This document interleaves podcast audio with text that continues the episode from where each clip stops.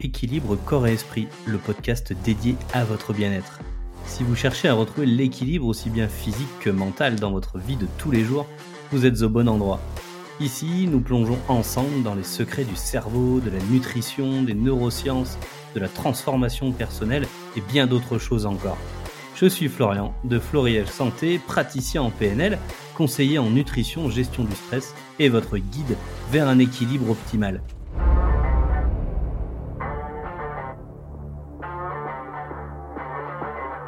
Êtes-vous prêt à transformer votre vie?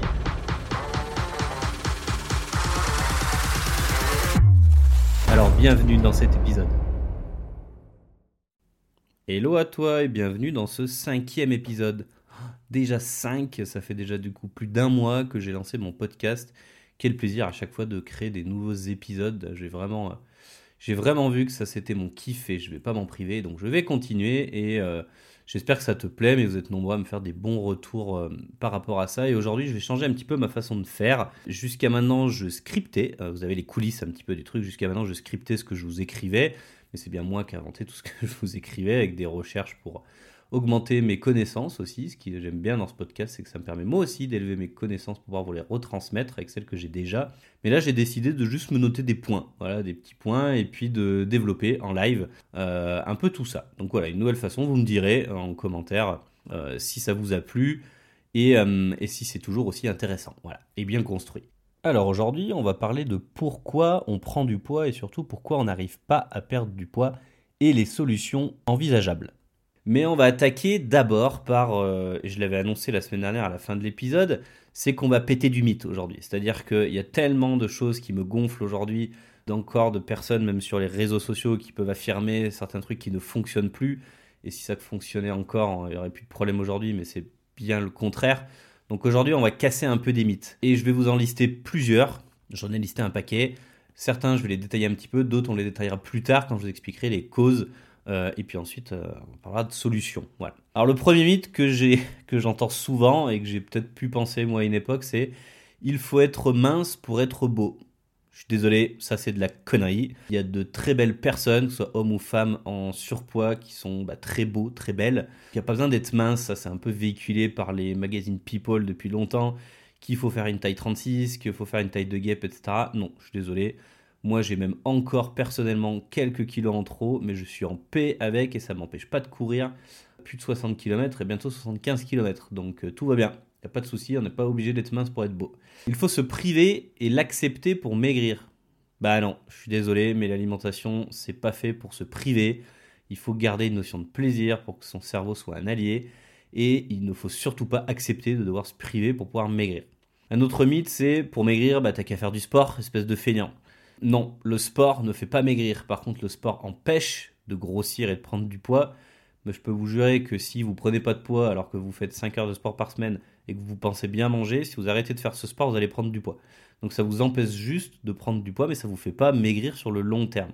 Et c'est pas parce qu'on fait pas de sport à proprement parler qu'on est un feignant. C'est pour ça que moi je parle toujours d'activité physique. Un autre, pour perdre du poids, il faut juste de la motivation. Non, tout n'est pas une question de motivation. Il y a des gens très motivés qui essayent de perdre du poids et qui n'y arrivent pas. Donc c'est pas une question de motivation. Perdre du poids est bon pour la santé. Ben euh, ça dépend. Il y en a qui seront en surpoids et qui seront pas forcément en mauvaise santé. Et d'autres par contre qui seront minces et qui seront en mauvaise santé. Mais il y a aussi des personnes qui seront en surpoids et qui seront en mauvaise santé. Donc il n'y a pas cette notion de bon, de gros ou pas pour la santé. C'est un peu plus complexe que ça. Certains aliments font maigrir. Non, il n'y a rien qui fait maigrir. Il n'y a pas forcément des choses qui font grossir non plus, et on en parlera. Seul le contenu de l'assiette compte. Bah non, parce que si c'était ça, je pense que tu serais pas en train de m'écouter parce que tu cherches sûrement des solutions. Et c'est pas que ce qu'il y a dans l'assiette qui compte, sinon aujourd'hui il y aurait plus d'obèses. Et c'est pas le cas. Euh, le gras, ça fait grossir. Alors ça, c'est un mythe qu'on entend depuis 50 ans et plus. Et aujourd'hui, eh ben, de moins en moins, on dit que le gras fait grossir parce que non, le bon gras ne fait pas grossir. Un autre mythe, le sucre, ça fait grossir. Eh bien oui et non. Ça dépend. Quelle quantité, quelle euh, santé on a à l'instant T, euh, à utiliser, euh, utiliser de manière efficace, de façon modérée. Il n'y a pas de raison que le sucre vous fasse grossir. Mais il y a sucre et sucre aussi, donc on pourra en parler. Les calories, c'est le plus important, avec la balance calorique. Eh bien oui et non. Parce que si c'était qu'une histoire de balance calorique, du coup qu'il faut manger moins de calories qu'on en dépense pour pouvoir maigrir, bah, il y aurait aussi plus de problèmes aujourd'hui. Et c'est pas le cas. Et je pense que vous êtes nombreux avoir fait des régimes où il y avait une restriction calorique. Je pense que si justement tu m'écoutes aujourd'hui, c'est parce que ça n'a pas marché sur le long terme. Sauter des repas fait maigrir. Et bah dans le même délire, du coup, sauter des repas, on baisse euh, son apport en calories et du coup, non, ça fonctionne pas. Sur le long terme, de sauter des repas, ça peut faire grossir et ça peut ne pas faire maigrir. Les gros sont des gens qui mangent trop. Alors j'utilise le terme volontairement gros parce que c'est celui qu'on m'a souvent donné. Et euh, il est hors de question sur ce podcast que corps mes propos, alors que c'est exactement la réalité de ce que moi j'ai déjà vécu et je sais que vous êtes euh, nombreux à vivre ça aujourd'hui. Donc non, les gens, les gros, pardon, ne sont pas des gens qui mangent trop. Et au contraire, les gros, entre guillemets, les personnes obèses, euh, j'ai envie de dire que c'est des héros. Je peux vous assurer que quelqu'un qui se trouve maigre ou mince ou qui se trouve un poids qu'il adore, on lui fout un sac à dos de 20 kg sur le dos et qui doit se taper, euh, si on habite dans un appartement de 4 étages tous les jours avec ce sac à dos, je peux vous dire qu'en fin de journée, il va pas faire long feu, il va pas durer deux jours avec son sac à dos de 20 kg. Alors qu'une personne qui a déjà sur lui ses 20 kilos en trop, c'est un surhomme ou une surfemme, si on peut dire ça comme ça. Mais vous êtes vraiment des héros et devoir porter ça toute la journée, c'est pas simple. Et c'est pas juste parce que vous mangez trop. Et ça, les gens le savent bien. Il y en a qui disent bah non, je mange pas plus que toi et pourtant je grossis. Et donc c'est bien autre chose. Les régimes sont la solution, faut juste que je trouve le mien. Bah non, les régimes ce n'est jamais la solution et on en parlera. Devenir végétarien pour une meilleure santé. Oui et non. Euh, je connais plein de végétariens qui reviennent à une alimentation carnée parce qu'au final, c'est moins bon pour leur santé à long terme. Donc il y a aussi le fait d'être végétarien en, en, ayant des connaissances nutritionnelles. Et ça, c'est bien différent. Donc non, devenir végétarien, c'est pas forcément meilleur pour sa santé. Par contre, raisonner un petit peu sa consommation et acheter des bons produits, oui, ça c'est intéressant. Il faut tout peser pour arriver à perdre du poids. Eh ben non, on n'est pas obligé de peser tout ce qu'on mange pour pouvoir perdre du poids. Ça, c'est du bullshit. Bien manger, ça coûte cher. Non, bien manger, ça ne coûte pas cher. Moi, je mange bien aujourd'hui et ça me coûte pas plus cher que toutes les merdes que je mangeais avant. Peut-être même bien au contraire. Les personnes grosses sont forcément mal dans leur peau. Bah non. Et ça, vous en savez fichtrement rien, pour pas dire un autre mot. C'est que les personnes qui sont grosses, euh, surpoids ou obèses, elles sont pas forcément toutes mal dans leur peau. Certaines oui, mais d'autres se sentent très bien comme ça. Et d'ailleurs, elles n'ont pas forcément envie de maigrir parce qu'elles se trouvent très bien comme elles sont, elles n'ont même pas de problème de santé. Je dois baser ma santé que sur l'IMC pour mon poids. Eh ben non, l'IMC c'est l'indice de masse corporelle, je pense que tout le monde connaît ça. Ça n'a rien de psychologique et d'humain, c'est juste euh, le poids en kilos divisé par la taille en mètres au carré. Donc il n'y a aucune raison de se baser juste avec ça, enfin cette donnée-là pour sa santé, pour pouvoir perdre ou prendre du poids. Il ne faut se baser que sur la balance. Eh ben non, le poids que tu fais sur la balance ne reflète pas du tout comment tu es composé au niveau de, bah, de ton corps en fait. On peut compenser un McDo ou tout autre euh, euh, malbouffe entre guillemets avec du sport. Eh ben non, je suis désolé, mais se taper un McDo et ensuite aller se faire deux heures de course, ça remplace pas, ça ne résout pas du tout le problème du McDo qu'on vient de manger. Euh, le vinaigre, ça fait maigrir. Non, le vinaigre, il y a des propriétés, vous entendez partout des trucs, mais ça fait pas maigrir, il n'y a pas d'aliment miracle, comme on dit. Ça aide à certaines choses, mais ça fait pas maigrir. Les produits light sont meilleurs. Eh ben non, c'est même tout le contraire. Les produits light, ils sont même plus riches en mauvais sucre et en additifs, donc c'est même plus mauvais à la santé. Les fruits à volonté, c'est bon pour maigrir. Alors les fruits, c'est bon à la santé, mais à volonté, non. Et on aura l'occasion d'en reparler un jour. Mais c'est pas forcément bon de se gaver de fruits non plus, même si c'est des produits naturels. Voilà un peu tous les mythes qu'on peut entendre aujourd'hui, que moi j'entends en consultation, ou que, que j'ai pu me poser moi à l'époque. Il y en a encore plein d'autres. Je suis sûr que si tu veux me mettre en commentaire de ce podcast au niveau de mes réseaux sociaux, les mythes que tu as cru et que tu ne crois plus aujourd'hui, ou ceux que tu crois encore, bah n'hésite pas, ça complétera la liste. Mais au niveau de, on va parler un peu des causes de tout ça, parce qu'en effet les causes elles sont multiples. Quand je dis que ça se concentre pas que dans l'assiette, c'est pas pour rien. Alors il y a un truc qui s'appelle l'explication réelle de pourquoi on prend du poids. Je pense que ça t'intéresse. Grosso modo, pour faire très simple, quand tu manges quelque chose, suivant ce que c'est, mais globalement tout, tu vas faire monter ton taux de sucre dans le sang qu'on appelle ta glycémie, donc le taux de glucose qui est en circulation dans ton sang. Sauf que du coup, ton corps, quand il y a trop de sucre dans le sang, il aime pas ça, c'est mauvais pour lui.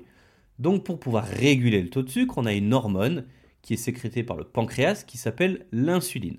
L'insuline, elle, elle, va réguler le taux de sucre sous trois façons, enfin trois manières, on va dire. La première, c'est qu'elle va prendre euh, le glucose qui est en circulation dans ton sang et elle va l'emmener aux cellules pour les nourrir et fabriquer de l'énergie. Sauf que la plupart du temps, les cellules, elles n'ont pas besoin d'énergie parce qu'on donne beaucoup trop de sucre dans la journée. Et comme on n'en dépense pas énormément, parce qu'on est plutôt sédentaire, et bah du coup les cellules elles disent bah non j'en veux pas parce que j'en ai pas besoin. Donc on a toujours un taux de sucre qui est trop élevé dans le sang. Deuxième solution, elle prend ce sucre, elle le transforme et elle le stocke dans euh, nos réserves qu'on a dans nos muscles et dans notre foie, sous forme de glycogène, ça s'appelle. Sauf que nos réserves, elles sont pas énormes, elles nous permettent de tenir à peu près, on va dire 48 heures si on consommait plus du tout de glucides, de sources d'énergie, mais elles sont souvent en plus tout le temps pleines avec l'alimentation qu'on a aujourd'hui.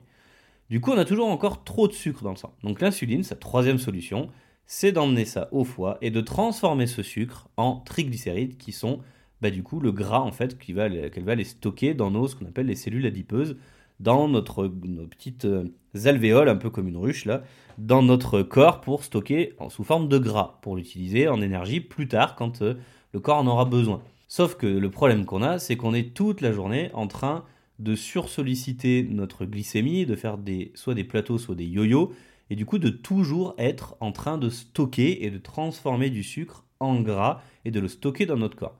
Sachant aussi que quand vous avez trop d'insuline dans le corps, donc soit trop sollicité dans la journée, soit euh, donc plusieurs fois, soit avec euh, des petits plateaux un peu constants, eh ben ça verrouille vos cellules graisseuses et ça vous empêche d'accéder à votre gras pour faire de l'énergie. Donc voilà l'explication toute simple de pourquoi on grossit et pourquoi on ne peut pas maigrir. Et ça n'a aucunement rapport que avec les calories qu'on mange et les calories qu'on dépense. Si le corps était aussi simple que ça, ça se saurait et je ferais pas ce métier-là parce que du coup, je trouverais que le corps, il est assez chiant, qu'on n'est pas juste une usine de charbon qui, euh, voilà, on donne de la matière et on fabrique de l'énergie derrière à part égale, quoi. C'est bien plus complexe que ça et c'est pour ça que le corps humain est merveilleux. Et une autre notion aussi qu'on appelle, peut-être vous connaissez, l'indice glycémique. C'est une échelle qui va de 0 à 100 et qui a la capacité d'un aliment à plus ou moins élever la glycémie. Et du coup, on est souvent en train de consommer des aliments à indice glycémique très élevé qui vont avoir un impact très important sur l'élévation de notre taux de sucre dans le sang. Et c'est souvent bah, euh, les aliments qui sont raffinés, les aliments industriels, la malbouffe, etc. Ou certains aliments qui sont bons pour la santé mais qui ont un indice glycémique très élevé et qu'on ne sait pas consommer correctement. Et du coup, bah, de faire ça, c'est que le taux de glucose dans votre sang va monter beaucoup trop vite. Donc on va devoir sécréter énormément d'insuline pour le faire descendre mais il va descendre beaucoup trop vite. Et il va descendre en dessous du seuil normal de glycémie et faire ce qu'on appelle une hypoglycémie réactionnelle. Et c'est tout simplement le gros coup de mou que vous avez après un repas et euh, l'envie irrépressible d'aller vous rebouffer du sucre parce que du coup votre corps il n'aime pas non plus être en hypoglycémie, du coup c'est synonyme de manque d'énergie pour lui et votre cerveau euh, encore moins. Et du coup il va vous demander de faire remonter l'énergie et je vous rassure, pas en allant manger des brocolis. Donc voilà l'explication toute bête. Il y a une notion à savoir aussi, quand vous êtes trop souvent en train de solliciter votre insuline pour emmener du sucre aux cellules pour faire de l'énergie, parce qu'il y a trop de sucre, vos cellules, elles sont pas débiles au bout d'un moment, elles vont pas demander tout le temps d'avoir de l'énergie alors qu'il n'y en a pas besoin, du coup elles vont devenir ce qu'on appelle résistantes à l'insuline. C'est-à-dire que si vous avez par exemple un magasin où vous fabriquez des pantalons, si jamais vous vendez tous les mois 30 pantalons, il n'y a aucune raison que vous ayez d'en fabriquer 150, sinon vous les vendriez jamais. Et bien là, c'est pareil. Vos cellules, elles ont besoin de tant d'énergie, elles vont pas en demander plus que nécessaire, donc elles vont verrouiller, et du coup, elles vont devenir résistantes à l'insuline. Et le problème, c'est que plus on devient résistant à l'insuline, plus on a besoin d'insuline, plus on va stocker, et le problème, c'est qu'à terme, c'est ce qui nous mène à du diabète, comme le diabète de type 2, ou à d'autres maladies métaboliques, on appelle ça. Donc ça, c'est une notion qui est très importante. Et on ajoutera aussi que les fluctuations de glycémie, c'est hyper mauvais pour votre humeur et pour tout un tas d'autres choses de votre journée et de votre bien-être et votre santé. Ensuite, le autre cause, les régimes. Les régimes, à proprement parler, c'est de la restriction. Les régimes, c'est restrictif et ça va amener à soit baisser ses calories, principalement en faisant de l'éviction euh, alimentaire, donc de certaines choses, de ne pas manger tel ou tel truc, pour baisser notre apport calorique. Et du coup, en fait, ce, qui va se passer, c'est que on va perdre du poids parce qu'en effet, on donne moins à manger à notre corps, donc pour pouvoir faire de l'énergie, il va aller taper dans notre gras. Sauf que du coup, on va aussi réduire notre métabolisme parce que le corps, il n'est pas débile, et le cerveau non plus. Il va se dire, bah ok, il m'en donne moins, du coup, je vais faire en sorte d'en dépenser moins. Donc, il va baisser notre métabolisme. Sauf qu'au bout d'un moment, il va plus vouloir baisser parce qu'il va dire sinon on va crever. Donc, il va vouloir nous faire remonter. Et il va pas vous faire remonter en vous demandant de manger des brocolis. Il va vous demander en allant taper dans la boîte de gâteaux, etc. et de bonbons, parce que c'est pour lui la façon le plus simple de redonner de l'énergie et de refaire des réserves du coup. Sauf que quand vous faites des régimes plusieurs fois, votre cerveau il n'est pas non plus débile, c'est quand vous lui proposez plein de fois de descendre, de descendre, de descendre, et de remonter, lui, vous fait remonter plutôt, et ben force, il va créer un, petit sas de réserve, un petit delta. Donc vous perdez 20 kg, vous en prenez 25, parce qu'il va vous dire, oh, je vais pas me faire avoir deux fois, je vais mettre 5 kg de sécurité. Et c'est pour ça que le yo-yo euh, qu'on fait, donc il est dû à ça, et euh, pourquoi on en prend encore plus par rapport à ce qu'on avait perdu avant. Et en plus, les régimes, ça amène donc de la frustration et ça fait que notre cerveau devient un ennemi. Et je peux vous jurer, moi qui travaille avec la PNL, avec le conscient, l'inconscient et le système nerveux et donc le cerveau, que de faire de son cerveau son ennemi est une très mauvaise idée et de toute façon on ne peut pas aller contre son cerveau, vous allez perdre hein, si vous voulez faire ça. Donc il faut faire de son cerveau un allié et on en parlera plus tard. Le stress. Pourquoi le stress fait grossir ou peut nous empêcher de mincir? Pour faire très simple, je referai un épisode sur le stress, mais grosso modo, quand on est stressé, on va sécréter une hormone qui est l'adrénaline et ensuite une hormone qui est là pour réguler et réparer ensuite le corps parce que l'adrénaline ça consomme énormément d'énergie. Ça s'appelle le cortisol. Et cette hormone-là, elle est hyper glycémiante. Ça veut dire que que ce soit un stress qui est réel ou qu'on imagine, cette hormone en fait, elle va faire sécréter soit du sucre si on n'en a pas assez, soit sortir le sucre qu'on a en réserve dans notre foie, donc sous forme de glycogène, pour amener de l'énergie à nos muscles. Sauf que des fois, quand on est stressé, on n'a pas besoin de se battre ou de fuir et donc d'utiliser nos muscles. Donc on est tout le temps en train de se dire on veut de l'énergie mais on n'en a pas besoin. Donc le corps refabrique du sucre et l'insuline vient et le stock et vous comprenez pourquoi. Voilà pourquoi on peut prendre du poids quand on est stressé ou pourquoi euh, ça peut nous empêcher de mincir ou de maigrir en fait surtout. C'est euh, bah, en lien le cortisol avec l'insuline donc je disais l'hormone de stockage. Et en plus quand on est stressé ça fait baisser une hormone du bien-être qui s'appelle la sérotonine qui est responsable de l'apaisement pardon et du bien-être et quand on a peu de sérotonine, et eh ben là on va avoir des compulsions alimentaires et des envies de sucre parce que justement cette hormone-là, quand on est en état de bien-être, et eh ben elle enlève un peu toutes ces envies sucrées, de pulsions, etc. Donc moins de sérotonine, plus de pulsions euh, alimentaires. Et pas les bonnes. Et en plus, quand on est stressé, et eh ben ça augmente le taux de gréline, qui est l'hormone de la faim. Et du coup, on a plus faim, donc on mange beaucoup plus, et pas des bonnes choses. Et on épuise aussi nos réserves de magnésium, qui est un minéral, et on en parlera aussi, c'est un allié très intéressant dans la perte de poids, le magnésium. Et la gestion du stress, ça régule notre système nerveux, entre autres le magnésium. Qu'est-ce qui peut causer une prise de poids ou d'empêcher de perdre du poids? La sédentarité, je disais, la sédentarité c'est un gros facteur de prise de poids. Ça fait qu'on ralentit notre métabolisme parce que du coup comme on ne bouge pas, le corps il a aucune raison de nous faire dépenser X calories sachant qu'on fait absolument rien de notre journée, est cul sur une chaise. Donc il va ralentir notre métabolisme. On va avoir du coup une accumulation et un stockage des toxines aussi qu'on va plus évacuer parce que c'est le mouvement qui nous fait évacuer nos toxines aussi. Donc on va avoir une inflammation qui va être plus élevée, ça va dérégler nos hormones et euh, bah, du coup ça va aussi augmenter notre stress, euh, la sédentarité. Donc tout ça est un facteur d'augmentation de notre graisse en fait, de nous faire prendre du poids. Au niveau hormonal, alors quand vous étiez petit, euh, la nourriture, elle arrivait très vite hein, chez vous, avec déjà le biberon direct. Et en fait, vous sécrétiez une hormone à chaque prise alimentaire qui s'appelle la dopamine. C'est l'hormone du plaisir, de la satisfaction, etc. Sauf que normalement, notre corps, quand il fonctionne bien, il sait s'autoréguler. Il n'est pas débile. Mais par contre, quand on était petit, on nous disait plutôt euh, quand on disait j'ai plus faim, même quand un bébé fait le signe qu'il a plus faim, bah on dit non, finis ton biberon, euh, t'as pas tout fini, ou finis ton assiette, tu sors pas de tac, t'as pas fini ton assiette. Le problème, c'est que du coup, au fur et à mesure qu'on fait ça, et je suis désolé les parents, euh, de faire tout le temps finir les assiettes à vos enfants quand ils sont petits, c'est pas forcément la meilleure des idées, parce que du coup, on n'écoute plus nos sensations de satiété, et du coup, on perd cette capacité à s'autoréguler. On peut la retrouver, mais c'est pas toujours très simple. Mais faites attention du coup à toutes ces euh, histoires de, de prise alimentaire qui peuvent bah, couper un peu l'autorégulation du corps et du coup de faire en sorte ensuite que vos hormones ne fonctionnent plus correctement au niveau de la faim, de la satiété, etc. Il y a le sommeil aussi qui peut nous faire prendre du poids et là je t'inviterai à aller écouter l'épisode 3 de mon podcast qui est dédié à ça. Mais quand on a des problèmes de sommeil, ça va faire augmenter notre stress et comme je viens de l'expliquer, ça peut nous faire grossir, mais ça peut aussi avoir des gros impacts au niveau de nos hormones de faim, de satiété, et en effet de ne pas assez dormir ou de mal dormir, parce que des fois des gens dorment 8 heures par nuit mais pas correctement, et eh ben ça va nous faire grossir. Ça peut nous faire grossir. Au niveau du microbiote, et eh ben en effet le microbiote, donc c'est toutes les petites bactéries que vous avez dans, vos intestins, qu'elles soient bonnes ou mauvaises, mais il y a un équilibre qu'il faut respecter.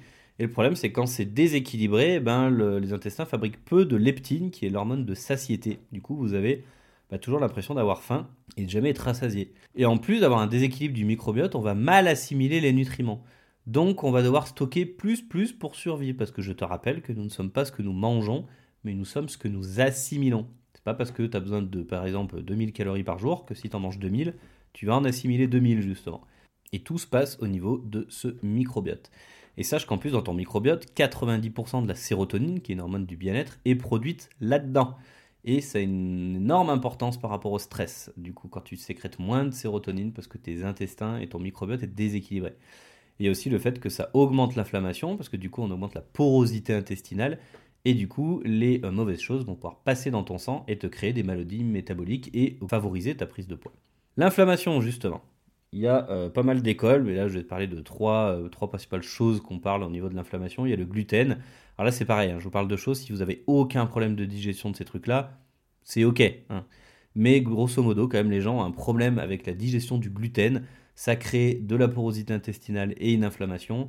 Il y a aussi le soja qui est problématique souvent parce qu'il est génétiquement modifié la plupart du temps et il peut bloquer l'absorption du calcium et de la vitamine D, peut créer des problèmes de thyroïde, ça peut créer de la perturbation au niveau hormonal, donc il faut faire attention aussi. Et les produits laitiers, bah les produits laitiers, euh, quoi qu'on en dise, euh, si on n'a pas de problème pour les digérer, ça va, mais le problème c'est que la pasteurisation, ça détruit bah, l'enzyme justement qui permet de digérer correctement le lait. Ça enlève tous les nutriments, donc en fait c'est quasi un aliment mort, le lait pasteurisé, et en plus ça a tendance à être beaucoup plus inflammatoire. Et au niveau de l'inflammation, il y a aussi la thyroïde qui peut ralentir avec le régime, etc. Et une thyroïde qui ralentit, c'est un métabolisme qui ralentit, et du coup on a besoin de brûler moins d'énergie, du coup, on a tendance à prendre du poids. Pour ceux qui sont en hypothyroïdie, par exemple, c'est un des symptômes. A contrario, ceux qui sont en hyperthyroïdie, ils brûlent à mort et du coup, ils ont tendance à perdre beaucoup de poids et avoir tout le temps faim. Euh, une carence en micronutriments aussi, ça, c'est des choses clés qui peuvent expliquer euh, une hausse du poids. C'est que par exemple le magnésium, comme je vous disais, il régule le métabolisme des glucides et des lipides dans les tissus. Ça, vous le saviez peut-être pas. Donc ça augmente euh, les risques de stockage de graisse abdominale ou autre. Il y a la vitamine D en carence aussi parce qu'elle est anti-inflammatoire et antidépressive et elle est essentielle pour le bon fonctionnement de certaines hormones. Les oméga 3 qui sont des bons acides gras et eux ils aident à l'oxydation des graisses stockées, ils réduisent l'inflammation et de consommer des oméga 3 ça permet de rétablir l'équilibre oméga 3 oméga 6 et les oméga 6 sont essentiels mais ils ont plutôt tendance à être inflammatoires. Et on en a dans toute notre alimentation. Et maintenant, je vais vous parler des causes au niveau du cerveau, parce qu'on l'oublie un peu trop, notre cerveau. Et votre cerveau, son seul but, c'est de vous mettre en sécurité. Voilà, c'est son seul but à votre cerveau, c'est de te mettre en sécurité en fait. Mais on est parfois en mode survie de façon constante sans même s'en rendre compte.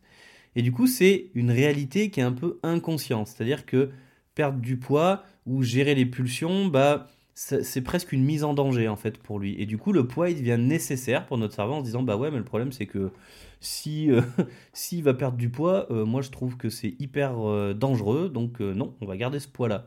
Et ça devient nécessaire ce surpoids. Parce que du coup, notre cerveau fonctionne pas correctement. Et justement, avec l'hypnothérapie, ou moi avec, avec la PNL, on peut aller demander à l'inconscient. Et souvent, la réponse qu'il donne, eh ben, c'est que c'est pas sécurisant de perdre du poids pour lui. Il peut y avoir aussi des blocages et des traumas liés à l'enfance. Souvent, aujourd'hui, on peut dire qu'on a un peu des réactions d'enfants par rapport à des situations d'adultes, des réactions de, par exemple, voilà, Michel, il nous a fait telle réaction, enfin, il nous a dit tel truc, eh ben, on va avoir une réaction qui est plutôt style d'un enfant, d'être hyper stressé, d'avoir peur, etc. Alors que normalement, en tant qu'adulte, on ne devrait pas réagir comme ça.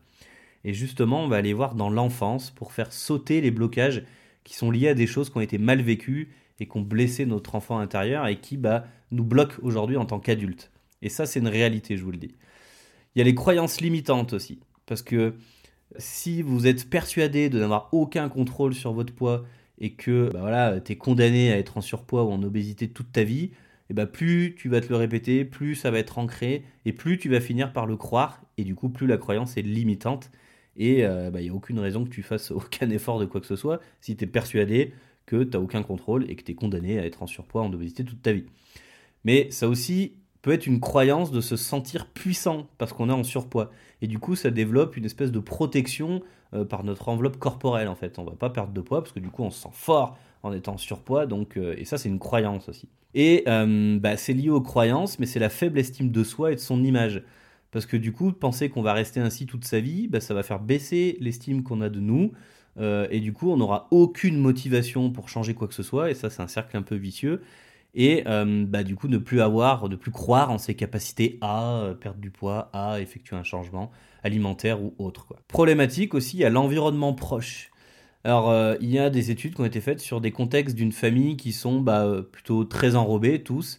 Et bah, ça peut inconsciemment nous faire que euh, de, garder ses kilos, parce que perdre ses kilos, c'est, ça peut être une déception au niveau de, de nous et de notre famille. C'est voilà, comme tout le monde est gros chez moi, si je perds du poids, bah, ça va décevoir tout le monde, parce que j'ai toujours été euh, vu ça et été comme ça et élevé ainsi. Donc on va pas vouloir perdre du poids. Et par exemple aussi, si on t'identifie toujours à ta grand-mère qui était ronde, et eh ben inconsciemment, tu vas tout mettre en œuvre pour rester ronde comme elle. Et ça, tu peux rien. C'est comme ça, c'est ton inconscient. Et aussi, si tes parents t'ont toujours dévalorisé et incité à maigrir tout le temps, et eh ben tu vas continuer à prendre du poids par simple esprit d'opposition pour affirmer tes choix et ta manière d'être en fait. Et les collègues de boulot aussi, ou les amis, avec tout ce qui est malbouffe et restaurant, où on a peur de leur dire non, de passer pour quelqu'un qui est pas cool, ça marche avec l'alcool aussi. Euh, moi, régulièrement, quand on me dit bah, tu prends pas une bière, je fais bah non, je veux un Perrier. Mais t'es malade? Bah non, c'est juste que là, j'en ai pas envie. Mais des fois, bah il y a une époque où euh, bah, j'osais pas dire euh, non, je veux un Perrier. Parce que du coup, voilà, on disait soit t'es malade, soit c'est pas cool. Ou un peu des, choses de société, quoi. Et ça, ça peut nous faire grossir, vraiment. la peur d'être désirable. Et oui, parce que les kilos peuvent être un, bouclier protecteur, en fait, anti-désir que ce soit aussi pour avoir des relations de couple ou des rapports sexuels, en se disant bah si je maigris, je vais être désirable, donc ça me fait peur.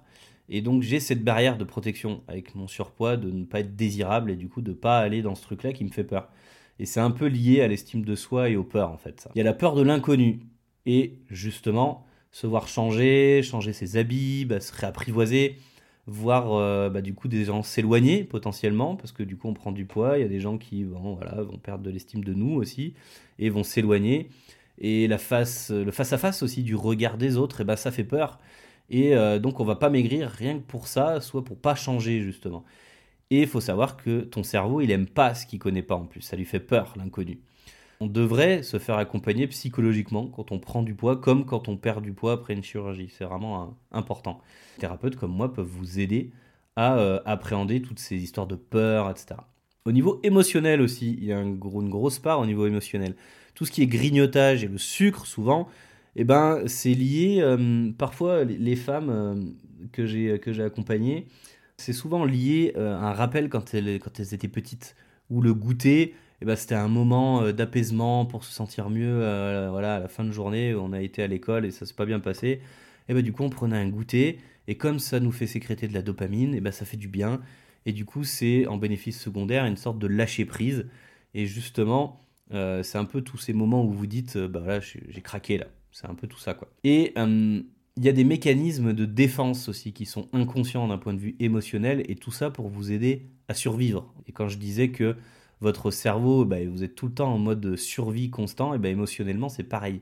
Parce que vos émotions guident vos pensées, mais votre cerveau régule vos émotions aussi. Et on s'écoute pas assez intérieurement, mais parce que parfois, euh, c'est pas régulé correctement et nos émotions, on sait pas les appréhender. Et ça peut nous bah, faire générer des compulsions euh, alimentaires et des mauvaises prises alimentaires et nous faire grossir. Les blessures aussi, d'un point de vue émotionnel. Il y a cinq types de blessures. Il y a la blessure de rejet, où on a tendance à recourir à des comportements de type fuite ou d'évitement. Et d'un point de vue alimentaire, bah, l'appétit est coupé par les émotions et la peur.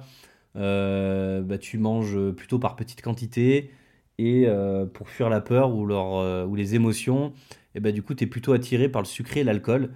Et on retrouve souvent des cas d'anorexie dans ce type de blessure. Il y a la blessure de l'abandon, où on adopte des comportements de dépendance ou de recherche d'attention pour combler un vide affectif.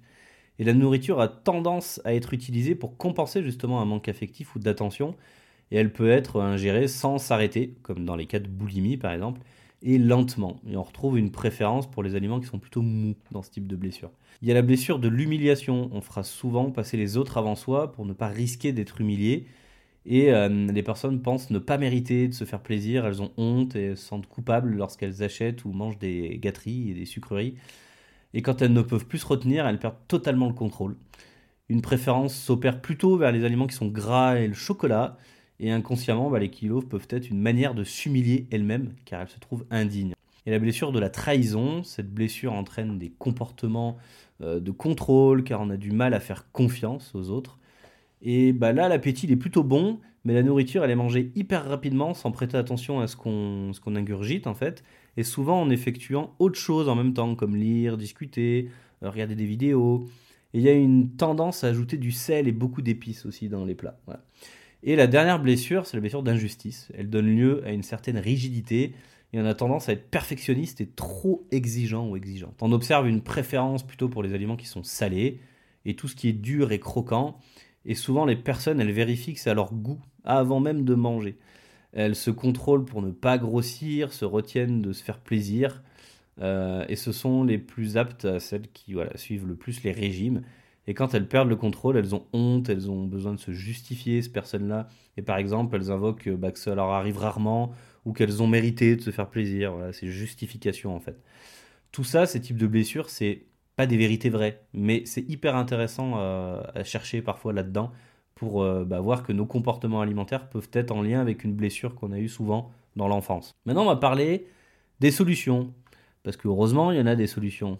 Par contre, je vais te dire direct dès le départ, c'est que tu ne trouveras pas de solution si tu ne décides pas de changer, si tu ne décides pas de te mettre en action pour opérer des changements dans ta vie.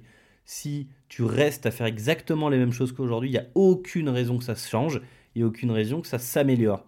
Moi, qui faisais 40 kilos de plus avant, qui était dépressif et burn-out, etc., je suis en pleine santé aujourd'hui parce que j'ai effectué énormément de changements dans ma vie, petit à petit, les petits pas c'est important, mais on ne change pas sans changement. Et ça, je veux vraiment que tu en prennes compte en fait. Déjà, tu vas stopper les régimes.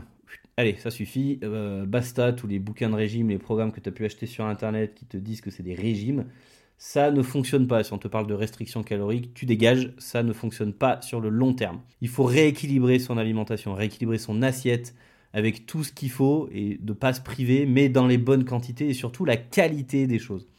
Et je vais pas te mentir, il va falloir quand même un peu limiter les sucres et les produits industriels et raffinés surtout. Il y a un indice glycémique beaucoup trop élevé, ou de le faire de manière intelligente. Et ça, en accompagnement, je vous l'explique. En solution, il faut rétablir son équilibre hormonal et se reconnecter avec nos ressentis.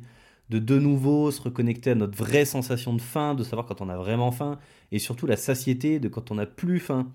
Et tout ça, ça va être aussi avec euh, ben, tout ce que je disais, euh, gestion du stress, etc qui euh, dérégule tout ça, mais on peut travailler. Moi, je travaille du coup avec une naturopathe qui peut, ben, deux, on peut aider à réguler et à rééquilibrer nos hormones qui ne fonctionnent plus, à se reconnecter avec nos ressentis et avec notre corps. Une détox, alors je parle pas de détox euh, comme les poudres qu'on peut nous vendre de partout pour ceux qui font du marketing de réseau, désolé pour vous, mais sur le long terme ça ne fonctionne pas votre truc, à part faire fondre les portefeuilles de tout le monde. je le sais parce que moi je l'ai fait à une époque, donc je sais très bien comment mon portefeuille a fondu, mais c'est pas pour autant que j'ai pas pris des kilos après. Mais la détox, ça va d'abord commencer par soutenir les organes qui sont déjà là pour nous détoxifier. On a des organes, ils sont faits pour ça. Sauf que comme on leur les fait bosser H24, ils s'épuisent et ils fonctionnent mal. Donc par une meilleure alimentation, par certaines plantes, ou même des fois des compléments alimentaires en cure très ciblés, on peut aider à soutenir nos organes qui sont là pour faire ce boulot. Ils existent déjà en fait. On va pas réinventer la poudre, alors qu'ils sont déjà là pour nous aider. On va bouger aussi en termes de détox. Le mouvement, c'est important. Ça fait circuler la lymphe qui est là pour nous aider à nous détoxifier. Euh, en plus de bouger, donc une activité physique, pas forcément du sport, le sport c'est le top, mais une activité physique, de la marche quotidienne, 30 minutes, 3 quarts d'heure, ouais, 30 minutes déjà c'est pas mal, vous voyez. Bah, ça fait sécréter des hormones du bien-être, du coup on améliore notre état psychique, et du coup on aura moins tendance à aller et eh ben, se jeter sur des gâteaux parce qu'on se sentira mieux dans notre tête et mieux dans notre corps. L'hydratation, c'est hyper important. On est composé à 70% d'eau, je vous rappelle. Donc une bonne hydratation de qualité et pas n'importe quelle eau non plus. Déjà l'eau du robinet, allez-y, hein, c'est bon, c'est déjà parfait pour l'hydratation, vous ne cassez pas plus la tête. Mais à consommer en bonne quantité dans la journée d'une bonne manière. Et ça, je vous l'apprends. Et on va aller chercher au niveau de son enfance aussi. Et on va aller chercher les blocages qui sont en toi. Et consulte-moi pour ça, parce que je suis en capacité de te le faire. Et ça, déjà, d'aller guérir ces blessures d'enfance, c'est un très bon début en parallèle de rééquilibrer son alimentation déjà. C'est pas compliqué de faire les deux choses en parallèle. Et en plus, pour chercher les blessures d'enfance, c'est moi qui bosse généralement et un peu moins vous. Mais ensuite, on met en place des choses qu'il va falloir, qu'il va falloir que vous suiviez. Mais grosso modo, c'est moi qui bosse là. Apprendre à identifier et gérer vos émotions. Donc là, on bosse tous les deux. Mais faites-vous aider à ça parce que c'est pas toujours très simple d'identifier ses émotions. Il y en a plein des émotions, on nous a jamais aidé à identifier nos émotions. Le problème, c'est qu'on vit trop à travers nos émotions, on les écoute pas et on est plutôt, euh, je dirais, acteur, mais en fait, on subit nos émotions et alors qu'on devrait plutôt apprendre à les identifier, à savoir comment réagir de la meilleure manière pour chacune de nos émotions. Et pour ça, bah, moi je peux vous aider, je travaille avec d'autres personnes, des kinésiologues qui peuvent vous aider d'un point de vue émotionnel, il y a aussi ma collègue naturopathe avec des fleurs de bac qui sont très très intéressantes pour aider à la gestion émotionnelle. Et vous allez aussi apprendre comme solution à vous créer des objectifs qui sont atteignables. Combien de personnes viennent me dire Oui, bonjour Florian, alors je voudrais faire un programme de 3 mois parce que je voudrais perdre 40 kilos. Je dis en 3 mois? Ouais, ouais. Mais bah non, je suis désolé, c'est pas possible.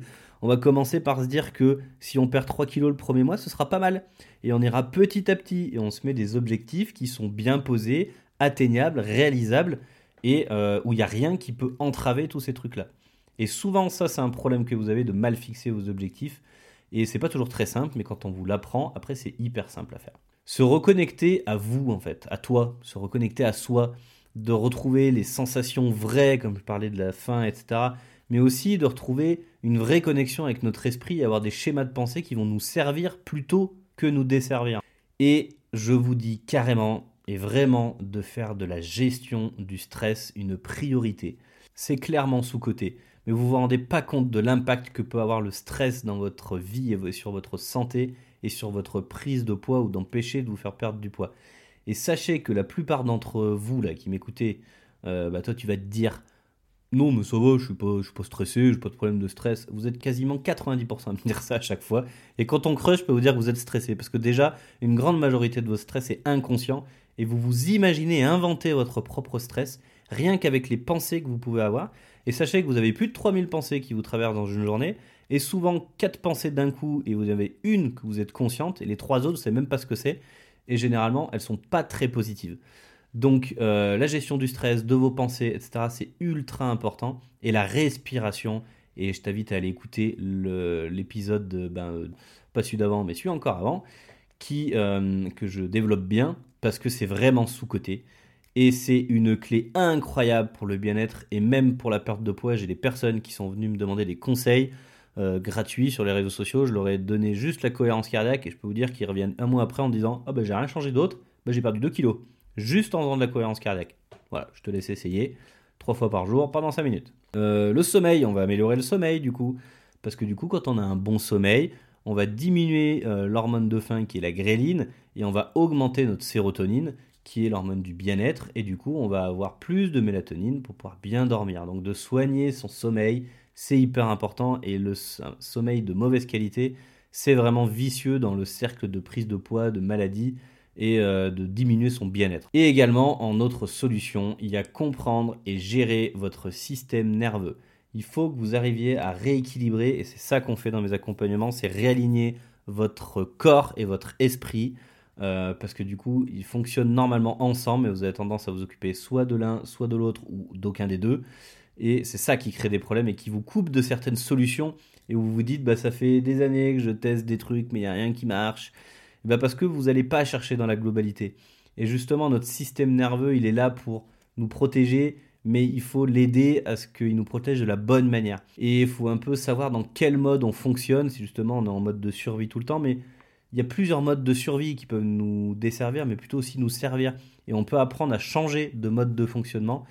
Et d'ailleurs, je t'invite à aller euh, regarder les travaux d'un mec que j'ai découvert il n'y a pas longtemps, enfin il y a deux jours, hein, qui s'appelle Ludovic Leroux, et qui a écrit un bouquin qui s'appelle Le nerf vague et qui est expert au niveau du nerf vague. Et donc le nerf vague, c'est celui qui justement reconnecte notre cerveau à tout notre corps et différents organes. Et il explique comment euh, bah, on peut changer tout ça. Et euh, moi, c'est un peu ce que je fais déjà, mais lui, il, euh, il aborde une approche un peu novatrice par rapport à ça, et j'adore. Tout ça pour globalement vous dire que bah, la méthode que j'ai des 5 facteurs du vivant et la PNL, bah déjà, ça englobe 90% de toutes les solutions que je vous ai données et euh, ça prend en compte la globalité de qui vous êtes et vous avez toutes les clés pour pouvoir perdre du poids ou améliorer votre santé parce que améliorer la santé ça ne veut pas forcément passer par la perte de poids Mais par contre, il y a une différence entre vouloir maigrir et vouloir mincir. Et la plupart du temps, ceux qui viennent avec 2-3 kilos à perdre, bah, si vous êtes juste à mincir, ça vous suffit largement. Donc c'est pas qu'une question de chiffres. Et euh, le corps est bien plus complexe que ça, je disais, c'est ce qui est merveilleux. Et j'ai énormément de clés pour ça. Voilà, j'espère avoir euh, bah, pété plusieurs mythes par rapport à tout ça t'avoir euh, bah, fait prendre conscience de certaines causes qui font que tu, perds, prends du poids pardon, ou que tu n'arrives pas à en perdre. Il y a énormément de facteurs, mais on balaye tout pendant mes accompagnements. Et les solutions aussi qui sont possibles d'apporter et qu'on détaille beaucoup plus quand euh, vous faites des accompagnements avec moi. Donc n'hésitez pas à venir me poser des questions, il n'y a aucun problème avec ça. Et je vous souhaite bah, une très bonne continuation et on se donne rendez-vous la semaine prochaine. Et la semaine prochaine, de quoi on va parler? Et eh bien justement, on va se parler de se fixer et d'atteindre des objectifs. L'épisode d'aujourd'hui était un peu long, mais je pense qu'il était nécessaire que je dise tout ça, donc pour moi c'est ok, et tu as le droit de te le faire en deux fois, et il n'y a pas de souci. C'est la fin de cet épisode, merci de m'avoir écouté jusqu'à la fin. Si tu as aimé ce moment, je t'invite à lui mettre une note et un commentaire sur ta plateforme d'écoute préférée, ça me ferait très plaisir de te lire car c'est grâce à toi que je pourrai continuer de faire vivre ce podcast. On se donne rendez-vous très vite pour un prochain épisode.